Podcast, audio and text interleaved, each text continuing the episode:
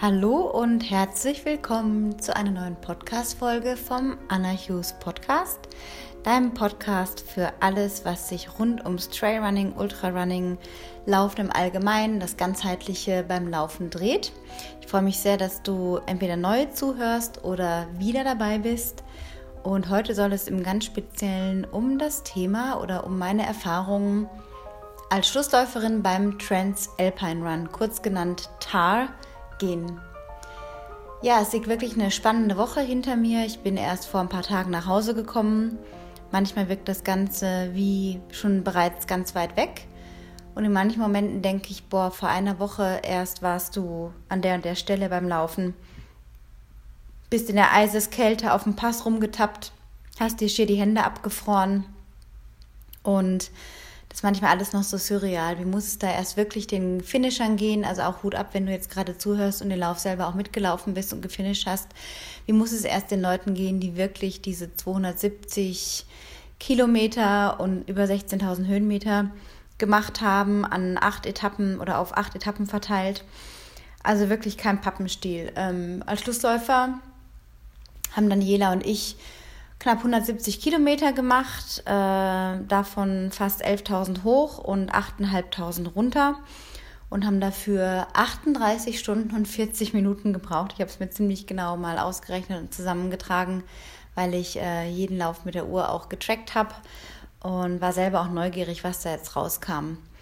Ja, es soll einfach heute in der Folge mal so, um so eine kleine Reflexion gehen, wie ich so den Transalpine Run als Nicht-Wettkampfläuferin erlebt habe, sondern eben von hinten, also quasi auch ein Einblick hinter die Kulissen, was es bedeutet, diesen Job zu machen, denn es war ein Job am Ende des Tages, es war also kein Freizeit.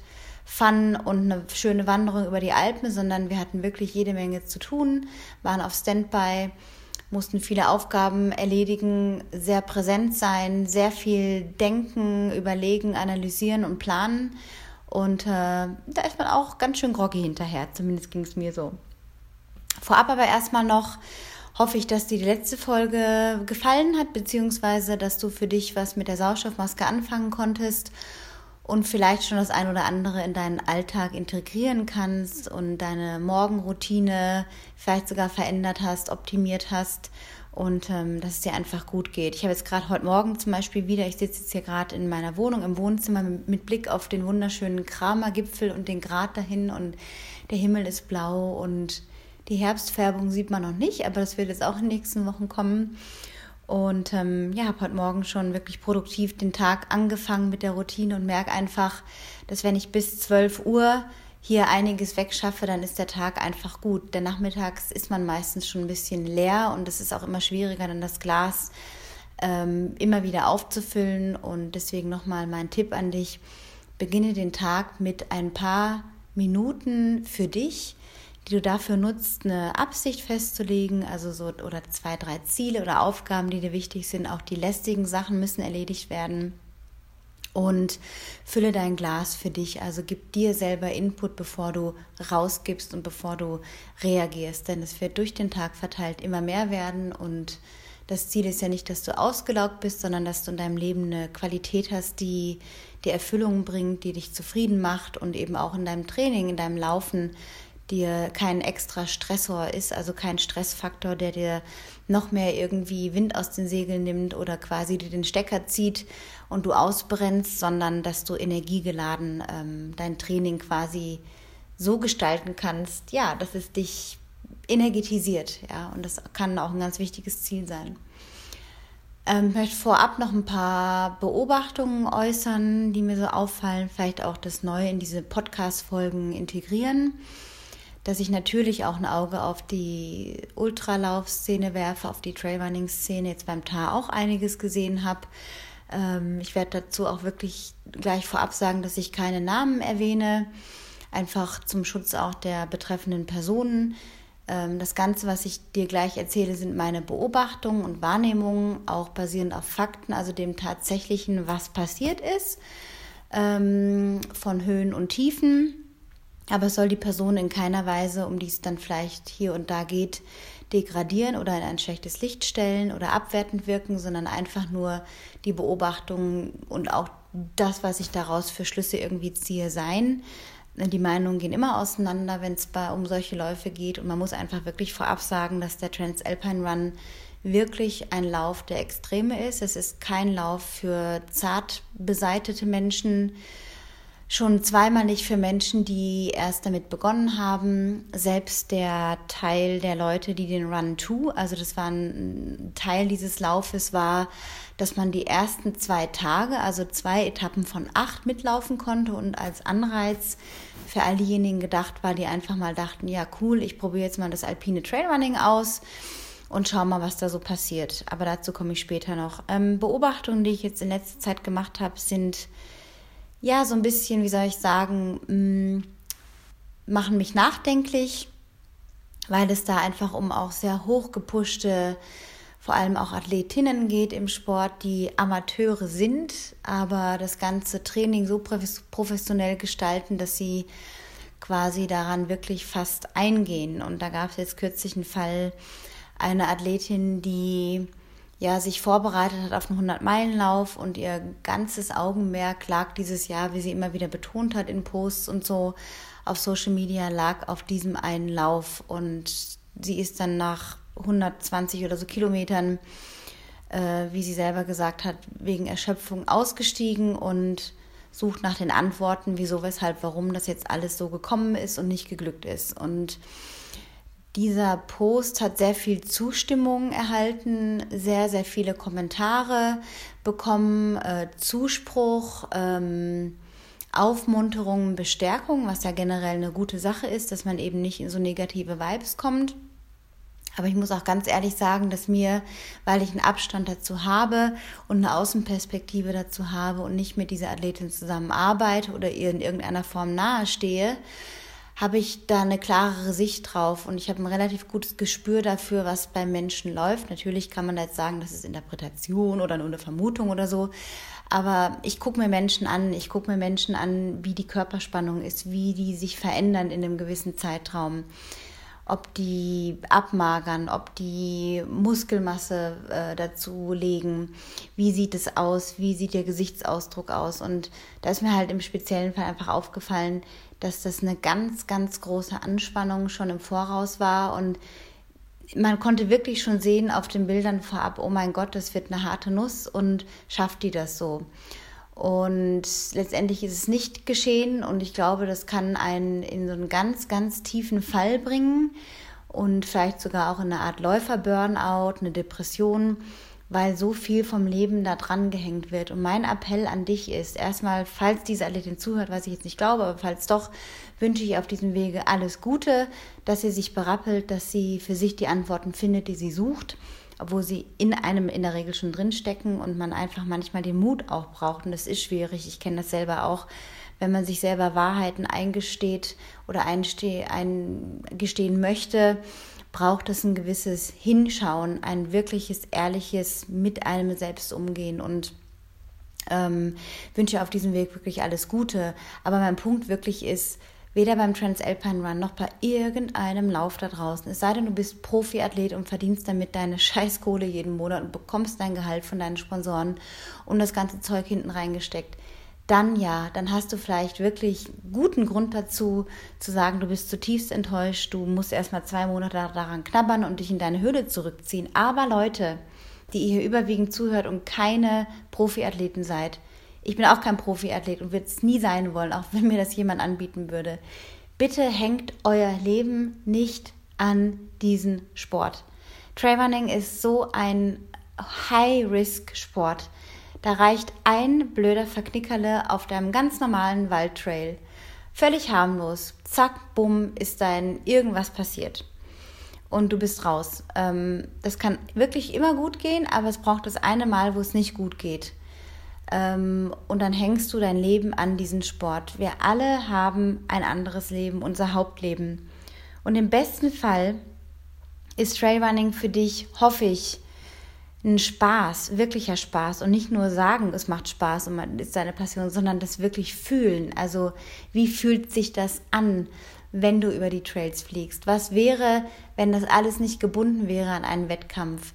Wobei auch hier natürlich zu sagen ist, dass Ziele einen wirklich motivieren, auch am Training dran zu bleiben. Und natürlich ist es geil, über eine Ziellinie zu laufen. Und es ist toll, den Weg dahin auch zu beschreiten. Aber ich beobachte einfach gerade, dass man so auch Athletinnen immer mehr ergebnisorientiert sind. Dazu auch gleich eine Geschichte vom Tag und gar nicht mehr auf den Prozess irgendwie achten. Und wäre es nicht mein eigener Weg gewesen in den letzten eineinhalb Jahren, könnte ich jetzt auch nicht so darüber sprechen. Aber das Geschenk für dich, diese, diese Wahrnehmung über dich und deine Entwicklung liegt im Prozess, in jedem, jedem einzelnen Schritt, den du dich auf dein Ziel hinbewegst. Ob das jetzt ein Wettkampfziel ist oder einfach das Ziel ist, ich möchte für mich selber fitter sein oder schneller werden, weil ich es einfach toll finde, es mir Spaß macht ist dasselbe. Es ist der Prozess und darin liegt irgendwie die Weiterentwicklung und nicht, shit, habe ich jetzt da eine Stunde länger gebraucht als vorher oder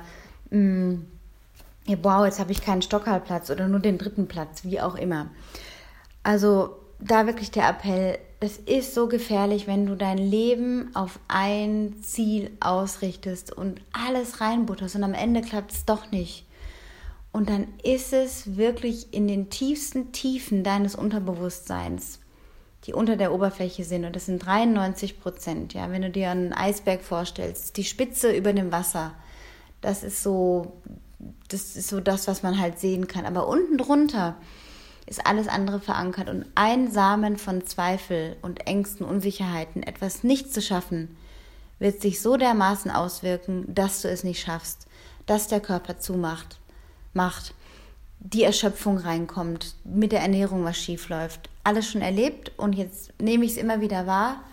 Und es tut mir wirklich weh manchmal in der Seele, wenn ich sehe, wie sich Leute kaputt machen für ein Rennen, ja, und dann vielleicht doch irgendwas dazwischen kommt und sie es nicht finishen oder verletzt sind oder whatever und das Leben so dranhängen. Hey, es gibt so viel Geiles da draußen noch in dieser Welt und etwas, was nicht nur mit dir zu tun hat, sondern deine Mitmenschen betrifft, deine Umgebung, deine Familie, deine Partner, dass ich noch einmal echt sagen möchte, häng dein Leben nicht an einen Wettkampf. Du bist nicht das, was du als Zielzeit hast oder Podiumsplatz oder als letzter durchkommst. Es ist scheißegal am Ende des Tages. Es wird sich auf Deutsch gesagt kein Schwein mehr daran erinnern, es sei denn, du bist vielleicht siebenmal Weltmeister in irgendeinem Ultralauf oder Trail oder sonst was oder 50-facher deutscher Meister bei irgendwas geworden oder bist es, dann ist vielleicht was anderes. Aber auch da gerät man in Vergessenheit. Es gibt nur wenige Leute und dazu gehört zum Beispiel die wunderbare Lizzie Hawker, ähm, die vier, fünf Mal den, den Ultra Trail Mont Blanc gewonnen hat, die 100 Meilen die bleiben in Erinnerung. Aber wir Wettkampfsportler, wir Amateure, da kriegt kein Hahn danach. Es ist leider die harte Wahrheit. Deswegen häng dein, dein Sein nicht an ein Ziel. Du machst dich kaputt auf lange Sicht. Die Vorgeschichte zum Transalpine Run ist die, dass ich eigentlich schon im Februar zum Ultra Trail Monte Rosa wollte, denn ich habe ja letztes Jahr bei dem 100 Kilometer Lauf da Monte Rosa mitgemacht und habe da so einen ganz persönlichen Erfolg für mich gefeiert, auch noch im Nachhinein. Es hat sehr, sehr lange angehalten. Auch heute erinnere ich mich noch gerne daran zurück, ähm, weil das wirklich das prozessorientierte Laufen war und die Zeit plötzlich so egal war und ich weit hinter meinem Potenzial lag und trotzdem das Ding gefinisht habe. Und irgendwie hatte ich das Gefühl, ich möchte was zurückgeben, weil es so liebevoll organisiert war und ich mir vorgestellt habe, in diesem tollen Hotel, wo wir wo ich und meine Mutter die Nacht vorher übernachtet hatten, vor dem Start. Mm, diese Atmosphäre war so speziell, dass ich mich da im Februar, März schon entschieden hatte, da fahre ich im September für mich drei, vier Tage alleine hin, nach Grisonei, nach Italien und verbringe da ein paar Tage und helfe dann als freiwillige Helferin mit bei einem äh, Verpflegungspunkt und hatte also quasi Mietwagen schon fast gebucht, das Hotel schon reserviert und mir das schon im Kalender geblockt.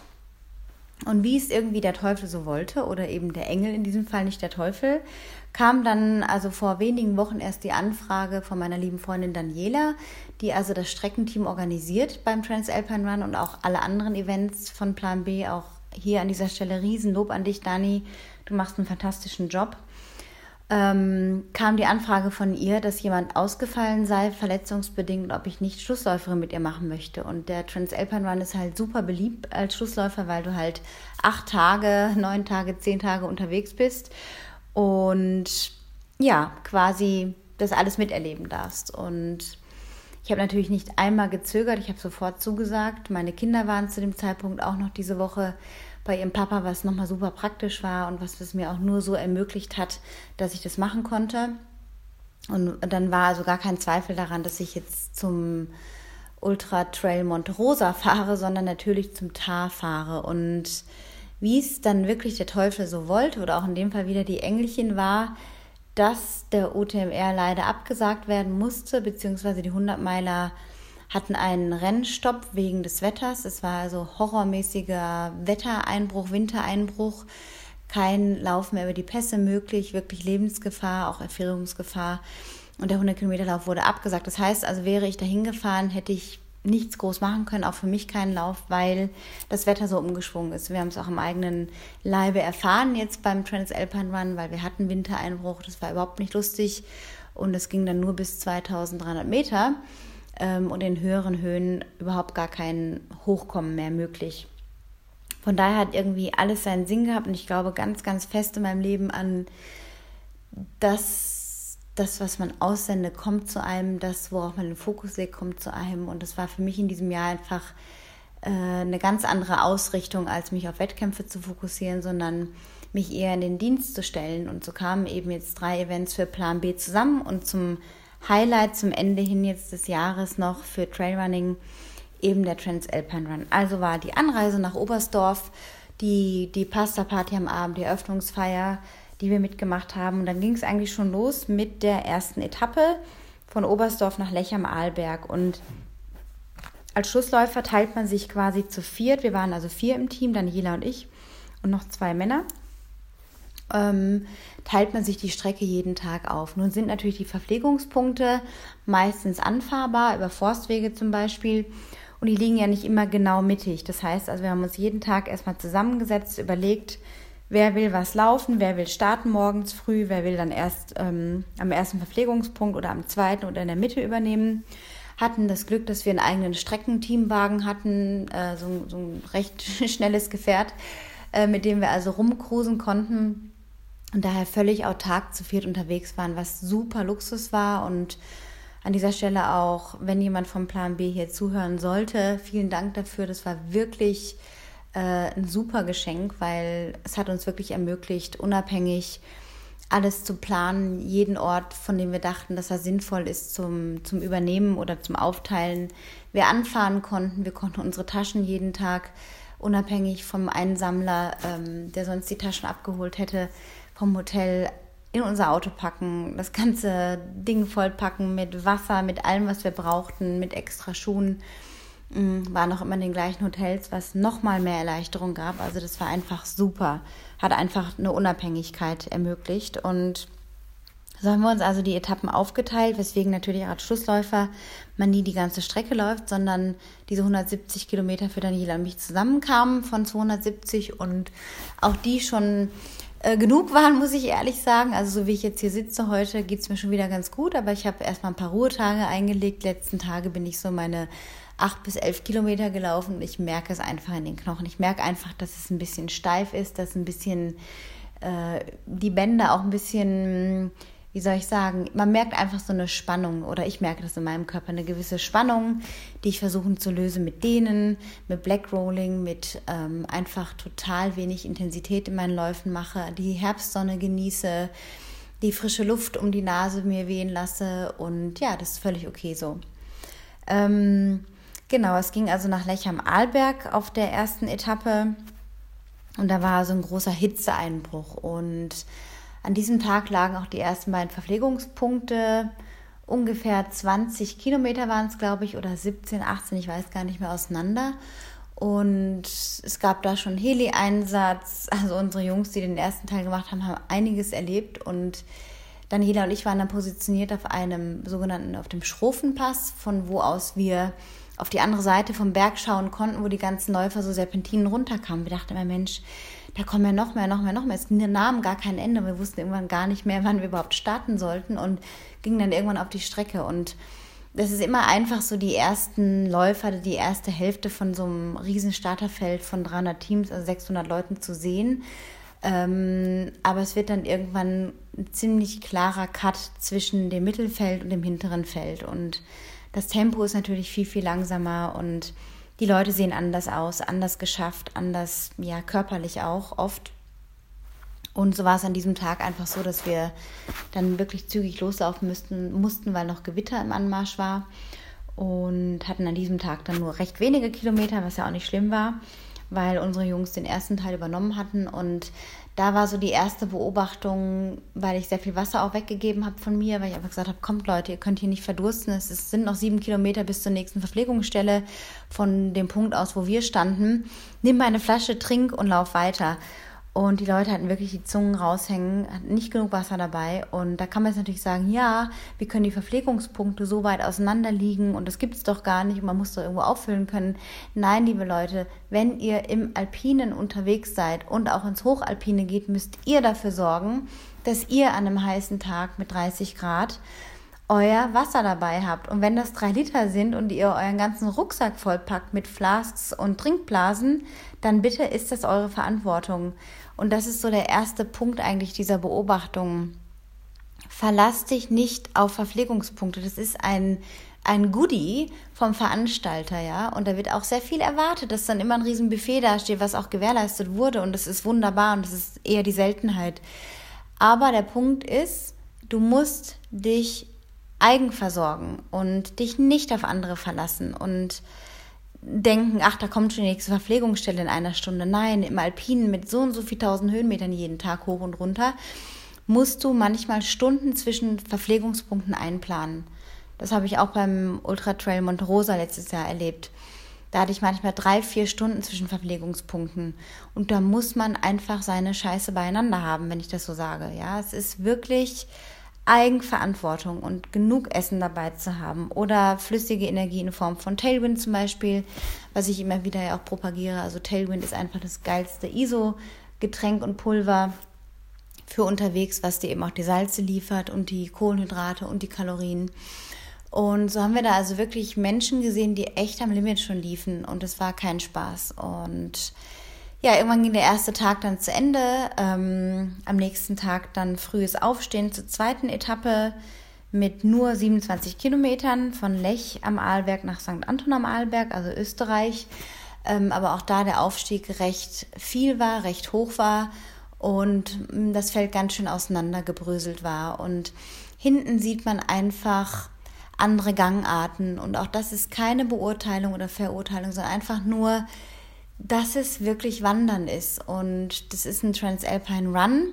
Aber im Grunde haben wir, sind wir sehr viel gewandert hinten. Also es gab auch Abschnitte, wo wir gelaufen sind, wenn wir zum Beispiel auflaufen mussten oder an einem Tag zum Beispiel kamen Daniela und mir zwei Frauen wieder den Berg hoch entgegen im Nebel und in der Kälte, wo sich die eine die Schienbeine so verletzt hatte, dass sie selber entschieden hat, wieder zurückzulaufen. Dann und da muss man quasi funken mit den Medicals und ich bin dann zum Beispiel vorgelaufen, um an den letzten dann dran zu bleiben, die nicht im Nebel zu verlieren, dass die keine Markierungen verlieren, dass die nicht plötzlich verloren sind und kein Handyempfang haben. Und also da ist auch ein gewisser Druck dabei, dass man dran bleibt und dann auch teilweise recht schnell aufschließen muss, unterwegs die Markierungen abklipst. Also es gibt Markierbänder Schilder mit ähm, Kabelbindern dran, die man abknipsen muss und die auch so eng natürlich äh, dran gebunden sind, dass man da ganz schön rumfummeln muss teilweise, ohne sich die Hände abzufrieren. Und dann hat man im Rucksack quasi so eine Art ähm, ja, Köcher, wo man dann die Fahnenstangen, also auch die Markierungsstangen rein transportiert oder mitnimmt. Und da kommt ganz schön was an Gewicht zusammen, weil diese Dingerchen ganz schön was wiegen mit der Zeit. Also wenn man da dann 10, 12 Stangen im Köcher hat, ähm, braucht man die Balance natürlich auch auf dem steinigen und felsigen und, und trailigen Gelände. Nicht immer einfach, aber wir haben zum Glück immer die Möglichkeit gehabt, am nächsten Verpflegungspunkt all unser Material wieder zu deponieren und loszuwerden, was dann wiederum die Verpflegungsposten mit zum Zielort genommen haben. Also so war das insgesamt schon eine ganz gute Orga. Man muss auch irgendwie mal Dank an dieser Stelle sagen, dem ganzen Team aus, ich glaube, vier Markierern, die sich auch die Strecke immer einen Tag vorher jeweils markiert haben. Dann gibt es zwei Vorläufer, die laufen also vor jeder Etappe in aller Herrgottsfrüh zwischen drei und fünf Uhr morgens los. Das war diesmal der Carsten Schneehagen, sehr, sehr erfahrener, guter Trailläufer und Allround-Sportler. Und der Philipp Harrer, die sind ein sehr eingespieltes Team gewesen. Und die sind also vorgelaufen, jeweils auch hälftig dann die Strecke mit Markierband, mit Stirnlampe. Die haben quasi die Strecke nochmal vorab gelaufen, um zu schauen, wurden Markierungen irgendwo abgenommen, äh, geklaut. Da gibt's ja auch so Vandalen manchmal, die dann einfach meinen, nö, das gehört hier nicht hin und reißen das dann ab. Und die gewährleisten quasi kurz vorm Start, dass alle Markierungen da sind. Und dann gibt's eben das Streckenteam. Das heißt also, es sind zehn Leute nur für die Markierungen zuständig. Und das muss man sich auch mal irgendwie vorstellen. Also als Läufer kriegt man das dann gar nicht so mit, aber das ist so behind the scenes. Dann gibt es natürlich die Medicals. Es gibt einen Medical-Chef, der Claudius, ziemlich genial, wie der das immer mit einer Ultra-Ruhe da gewuppt hat, mit seinem Quad äh, rumgefahren ist über eine Woche durch Kälte, Regen, durch Hitze und dann die entferntesten Stellen auch kommen konnte und auf einer sehr langen Etappe, auch an Etappe 5 der Daniela und mir, an dem unmöglichsten Ort mit Tee äh, zur Verfügung stand und extra Handschuhen, dass wir da nicht in dieser wahnsinnigen Kälte bei so einem langsamen Wandertempo, was wir dann an den Tag legen mussten, erfroren sind. Also auch an dieser Stelle herzlichen Dank an das super nette, super organisierte Medical Team. Ich glaube, es waren auch zwölf Leute, äh, die sich auch verteilt haben, beziehungsweise im Ziel im Medical Tent auch waren. Und man hat natürlich mit jedem Tag mehr abgetappte Leute gesehen. Ähm, ja, also da haben sich schon so einige Dramen, denke ich, abgespielt. Aber es gehört dazu, das ist Teil vom TAR. Ich selber habe ja vor zwei Jahren mit meinem damaligen Partner Peter die ersten fast fünf Etappen gewuppt und jetzt war es also zufällig auch die Strecke nochmal, die ich dann eben äh, als Schlussläuferin erleben durfte und ab Etappe fünf dann quasi den unbekannten Teil auch nochmal abgelaufen bin durch meinen Job jetzt. Und ja, es war wirklich nochmal eine super, ein super schönes Erlebnis, weil natürlich als im langsameren Tempo man die Landschaft für sich irgendwie ganz anders genießen kann. Das heißt also, da ist wirklich ein Genuss. Ich habe in der Regel nur so ein paar Leute vor mir gehabt mit der Daniela. Manchmal waren es nur zwei, also ein Team, manchmal waren es sechs oder sieben, aber wir hatten in den meisten Fällen unsere Ruhe. Manche Menschen möchten überhaupt nicht angesprochen werden, die möchten ihre Ruhe haben. Die sagen dann auch, haltet bitte Abstand. Manche meckern, schimpfen, andere wollen aufmunternde Worte. Also auch da war das jeden Tag so ein neues fein erspüren oder überhaupt erspüren, was braucht jetzt jemand da vor einem. Und ja, man kriegt auch Dramen mit unter den Paaren, die sich dann so ein bisschen in der Wolle haben, anschreien, ähm, ja, wo man auch so denkt, ui, hoffentlich geht das mal gut und in der Regel berappeln sie sich auch dann gemeinsam. Ähm, wir haben hinten auch mitbekommen, ja, dass auch da Ibuprofene und Schmerzmittel zum Normalen gehören, was auch ein bisschen schockierend war zu sehen, weil die Leute auch offen drüber sprechen. Also es ist keine erfundene Geschichte, sondern die sagen dann halt, ja, ich habe Morgen erstmal eine Ibu eingeworfen, dass ich heute überhaupt die Etappe schaffe und nachher werfe ich mir nochmal eine ein und zum Ende der Etappe dann nochmal eine. Also wenn das dann über acht oder neun Stunden sieht, dann kommt da schon was zusammen an Ibuprofen. Und auch an dieser Stelle soll es keine Überdramatisierung sein, aber Leute, hört auf mit diesem Scheiß. Wenn ich dem Ganzen nicht gewachsen bin, mit Schmerzmitteln oder ohne Schmerzmittel zu laufen, dann lasse ich es einfach sein. Und ich fasse mir an meine eigene Nase, denn vor zwei Jahren hatte ich auch mit dem Außenbandproblem, habe mir auch mal eine Diklo eingeworfen und es ging mir so gegen den Strich. Und ich weiß, wie man dann irgendwie dieses Ziel unbedingt erreichen möchte mit allen Mitteln. Ich würde es heute aber nicht mehr machen, weil es einfach eine komplette Verschleierung ähm, des Laufens ist, des Erlebnisses und man verarscht sich im Grunde selber.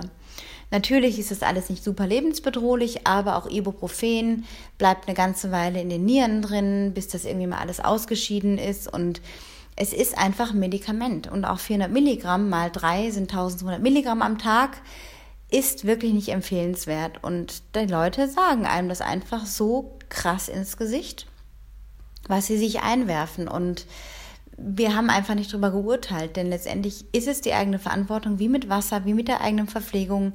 Man muss die Leute lassen, Das runterschlucken, akzeptieren und machen lassen. Aber an dieser Stelle sei gesagt, nimm keine Schmerzmittel, hör lieber vorher auf. Egal wie viel Kohle du reingesteckt hast, wie viel Zeit du reingesteckt hast. Am Ende ist es deine Gesundheit und es feuert irgendwann sowieso zurück wie ein Bumerang, wenn man sich da voll dröhnt. Mm, die Tapes, die wir so gesehen haben, die waren eigentlich noch ganz okay. Ähm, also die, das Kineso-Tape, das kann wirklich auch helfen, was zu stabilisieren. Bin ich total Befürworter auch davon, dass man damit einfach, ähm, wenn es nur mental ist, dass man weiß, da ist jetzt was verstärkt in dem Bereich, was irgendwas zusammenhält, hilft das oft für die Psyche. Ja, ähm, ich glaube, es ist jetzt nicht unbedingt notwendig, jede einzelne Etappe von vorne bis hinten durchzusprechen. Da gibt es genug Geschichten draußen da auf, auf Social Media von Menschen, die dokumentiert haben, wie es ihnen ging, die jeden Tag so ein Recap gemacht haben. Ähm, denn es geht ja auch um die Läufer und nicht um, um uns als Schussläufer. Wir sind also auch äh, auf keinen Bildern groß zu sehen, bis auf einmal, glaube ich, äh, auf der langen Etappe die Ochsenscharte hoch. Da ähm, hat uns noch der Sportograf äh, geklickt, wie wir da lachen stehen. Und ähm, ja, ansonsten ist es völlig, äh, völlig unwichtig, letztendlich wir im Hintergrund. Aber wir machen natürlich unsere Arbeit. Wir haben einen Beitrag geleistet und da sage ich auch, natürlich mit ein bisschen Stolz, ähm, dass die Anerkennung, die uns da zuteil wurde im Zieleinlauf, ähm, auf der letzten Etappe wirklich auch gut tat und die Leute Spalier standen, die Medical Spalier standen, ähm, wir echt total gerührt waren, Daniela und ich, ja, dass das doch also auch von den Medicals kam, boah, was ihr wieder geleistet habt. Wenn man etwas drinsteckt, nimmt man das gar nicht so wahr. Aber dann natürlich fühlt sich super gut an. Und dass man auch eine Anerkennung als Besenkamel bekommt, ist natürlich auch schön. Und ähm, es hat wirklich Spaß gemacht, so einen Beitrag für das große Ganze zu leisten, dass der Laden läuft. Und es war eine Verantwortung oft, ähm, auch in den Absprachen so. Einmal bin ich zum Beispiel, muss ich dann vorlaufen, weil Daniela mit zwei Damen äh, mit dem Funkgerät, mit den Medicals Kontakt aufnehmen musste und ich mir dann auch nicht sicher war, welche Markierung nehme ich jetzt ab, dass sie den Weg noch findet, um, um mir Zeit zu sparen. Und da muss man sich dann wirklich auf sein Teamgefühl verlassen. Denn es ist eine sehr intensive Zeit. Man lernt sich auch in der Freundschaft äh, nochmal anders kennen. Jeder hat seine Bedürfnisse, einen anderen Rhythmus beim Aufstehen, beim ins Bett gehen, ähm, auf der Strecke. Und manchmal war es sehr ruhig zwischen uns. Manchmal haben wir uns total viel unterhalten über das Leben, über die Herausforderungen, übers Laufen, über privatere Themen. Und manchmal ähm, haben wir einfach nur die Landschaft betrachtet und die vielen Pilze am Wegesrand im Wald und die Aussichten genossen und lustige Bilder gemacht. Manchmal haben wir auch über die Läufer vor uns geflucht und irgendwelche Theorien uns ausgedacht, wieso, weshalb, warum. Also natürlich kommt man auch in sowas rein. Natürlich ist man auch mal genervt. Wir waren auch manchmal super genervt. Aber man findet immer wieder so einen, so einen Punkt, so einen Fokus, etwas Positives. Und das war immer wieder, dass wir gesagt haben, boah, Dani, wir sind hier in dieser Landschaft, wir sind so dankbar, dass wir das machen dürfen, dass wir zwei gesunde Beine haben und über die Alpen hier gehen, über vier Länder, durch vier Länder durch. Das ist doch total irre. Und in dem Moment war wieder irgendwie der Stress oder auch manchmal die Langeweile oder diese Langsamkeit, die auch manchmal schwierig war auszuhalten, war dann wieder positiv. Ähm, wir haben von den ersten Läufern natürlich nichts mitbekommen, immer nur jeweils bei den Pasta-Partys äh, die große Bühnenshow miterlebt. Auch an dieser Stelle Gratulation vor allem zu den ersten Damen und Frauen, die so stabile Leistungen hingelegt haben. Wir haben aber auch den Fall, ja, den, den Fall oder das Durchreichen erlebt von einem Team, die ganz vorne mitgemischt haben und dann an der sechsten Etappe war es, glaube ich, durchgereicht wurden bis nach hinten, bis sie dann leider eine Person rausgenommen werden musste oder sich selber dazu entschieden hat, aufgrund von gesundheitlichen Problemen.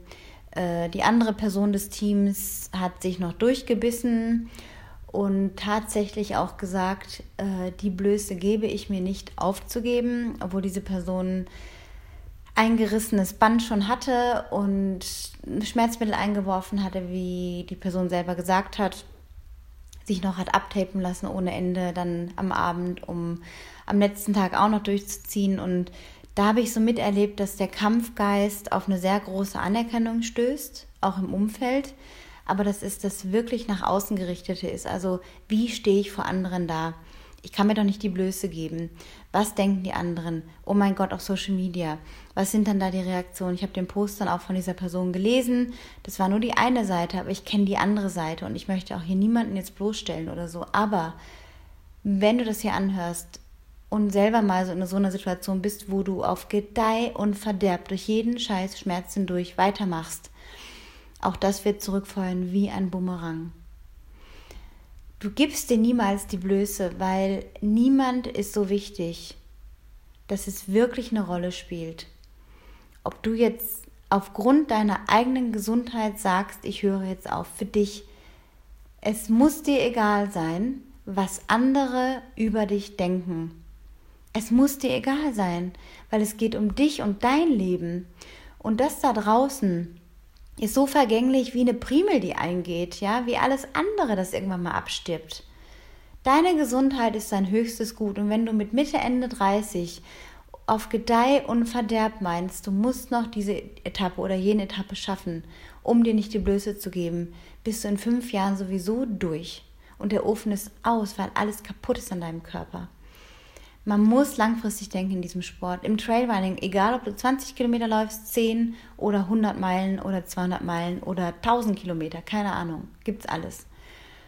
Denke langfristig und dieses eine, ich will mir nicht die Blöße geben, diese extra Kilometer können dir über lange Zeit den kompletten Gar ausgeben. Und diesen Konflikt habe ich mitbekommen und ich habe dafür sehr wenig Respekt, schon gar keine Anerkennung. Ich ignoriere solche Menschen dann habe eher die Personen des Teams bewundert für ihre Stärke zu sagen, ich probiere es noch und ich hänge mich vor euch Schlussläufer. Das war nicht leicht. Ich habe es dieser Person angesehen, aber trotzdem Chapeau für den Mut nochmal anzutreten und dann doch noch zu sagen, ich höre jetzt auf.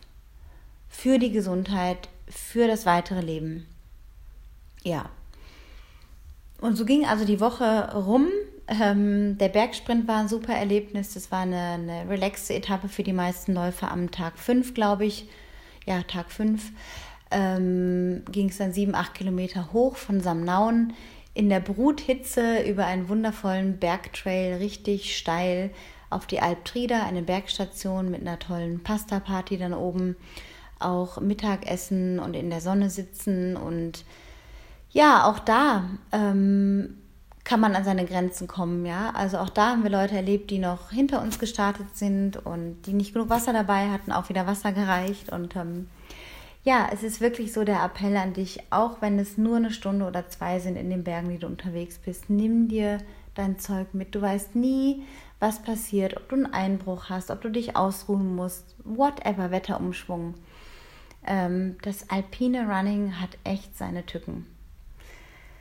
Ja, Highlights waren einfach auch sehr viel Spaß, also sehr viele Menschen getroffen zu haben, die ich kenne, die ich durch Tailwind kenne, treue Tailwind-Fans, Tailwind-Kunden an dieser Stelle. Hut ab vor euch allen, die ihr das durchgezogen habt, auch wenn ich nicht alle erkannt habe oder alle namentlich jetzt auch erwähnt habe äh, auf der Tailwind-Seite bei Facebook. Ähm, ihr habt das super gemacht. Ähm, ganz besonders ist mir auch eine Tailwind-Kundin in Erinnerung geblieben, die immer mit einem Lächeln irgendwie gelaufen ist und so eine positive Ausstrahlung im Sport vermittelt, dass es vorbildlich ist und die man sich nicht immer vorne platzieren muss, um irgendwie Freude auszustrahlen, sondern dass man eben auch weiter hinten Spaß haben kann und äh, das einfach durchzieht. Also Hut ab an dieser Stelle auch. Ja, was gibt es noch zu sagen? Ähm, einige Geschichten von Läufern, die man so mitkriegt, die ihr ganzes persönliches Leben ausschütten. Es ist wirklich, es wird sehr roh auf so einem Lauf mit jedem Tag, wo sich die Leute mit sich auseinandersetzen, wo vor allem Männer, und das ist auch noch an dieser Stelle gesagt, wir haben keine Frauenteams, bis auf einmal, die waren aber beim Run 2, also sind nur zwei Etappen gelaufen, haben wir die letzten Kilometer zwei Kanadierinnen vor uns gehabt, die auch sehr langsam unterwegs waren, aber es doch noch geschafft haben. Ähm, waren es wirklich nur Männer. Nun ist natürlich allgemein der Männeranteil beim Transalpine Run sowieso höher als der Frauenanteil, was natürlich auch die Chancen erhöht, dass eher Männer vor einem sind dann als vor den Besenkamelen. Aber ich war doch überrascht, dass das nur Männer waren.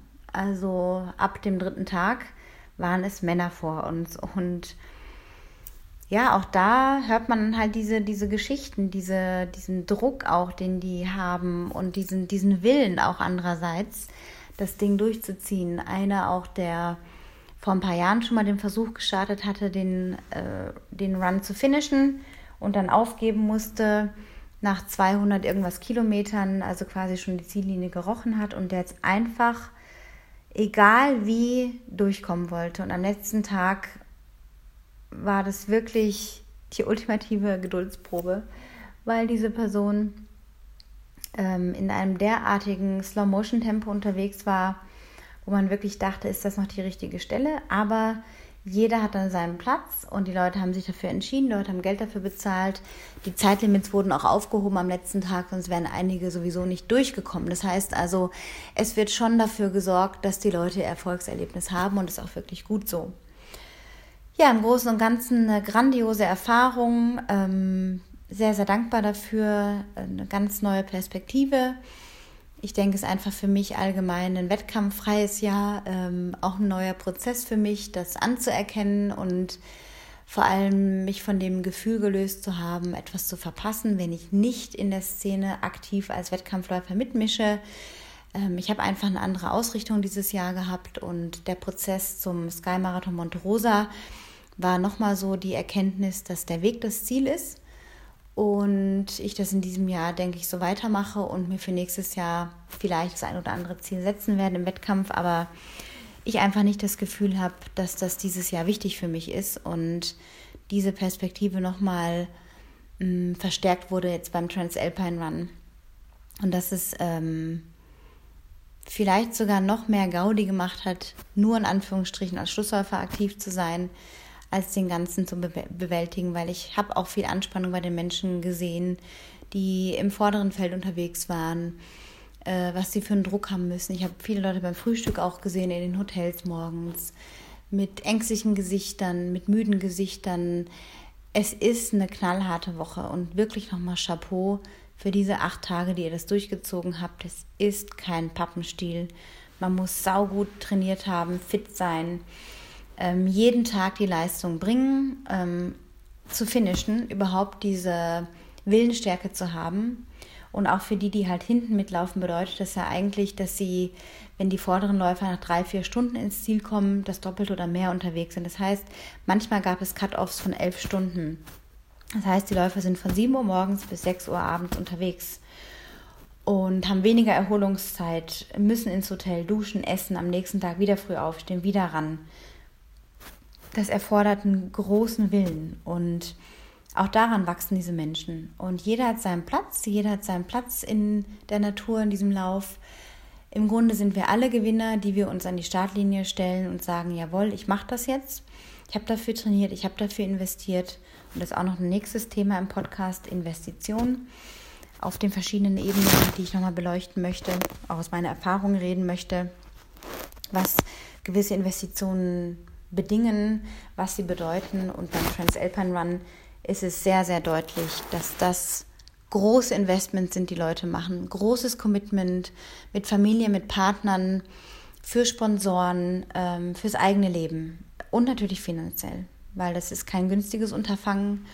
Und auch da wirklich ähm, stecken die Leute ja einfach ein großes Investment, um dabei sein zu können im Großen und Ganzen eine super Veranstaltung, eine mega Organisation hinter den Kulissen, was da jeden Tag an Logistik notwendig ist, um den Laden am Laufen zu halten. Die Karawane zieht jeden Tag in einen neuen Ort und das braucht ein ganz, ganz starkes Teamwork und auch hier ohne Team kein Erfolg. Auch eine Erkenntnis dieses Jahr. Man ist keine One-Woman- oder One-Man-Show, auch wenn es manchmal so den Eindruck vielleicht hat irgendwie gerade auf Social Media, dass man halt immer so für sich unterwegs ist. Im Team entsteht der Erfolg. Ohne Schlussläuferteam kein Erfolg, ohne Vorläuferteam kein Erfolg, ohne Team kein, kein Wertungserfolg beim Transalpine Run. Ja? Also auch da, nur im Team ist man dann stark und trifft die Entscheidungen gemeinsam. Ohne Medical Team kein TAR möglich. Ohne Uta und Heini Albrecht kein Transalpine Run. 15 Jahre jetzt die im Team das immer wieder auf die Beine stellen, die hinter sich ein Team haben, ohne die das nicht funktionieren würde. Chapeau an alle. Ähm, das war also jetzt eine, eine sehr spezifische Folge vom Transalpine Run. Ich hoffe, du hast genug Einblicke bekommen, ähm, verstanden vielleicht, worum es da geht. Das ist wirklich ein Hardcore, äh, ja, alpiner, hochalpiner Lauf. Äh, unglaublich schöne Landschaften, die so wechselhaft waren, die so vielfältig waren, ähm, dass man sich da wirklich den Kopf zuballert mit diesen Eindrücken, die erstmal noch wirken müssen. Ich kann dich nur ermutigen, wenn du Bock hast, einen Einstieg in dieses alpine Trailrunning zu haben, dann melde dich da nächstes Jahr an im September für die zwei Etappen.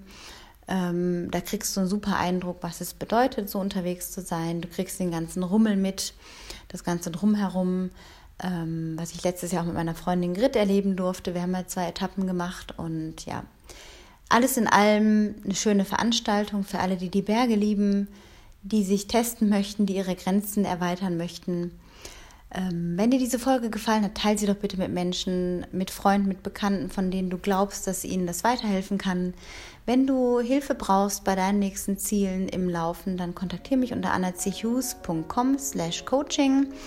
Alle anderen weiteren 71 Folgen mittlerweile kannst du auf Soundcloud anhören, diese gerne mit einem Herzchen versehen, ähm, einem Like verteilen und auch auf iTunes gerne eine 5-Sterne-Bewertung hinterlassen, dass sich dieser Podcast noch ein bisschen verbreitet, mehr Leute davon profitieren können. Ich danke dir sehr fürs Zuhören, für deine Zeit. freue mich auf die nächste Folge mit dir und wünsche dir bis dahin alles Gute. Ciao!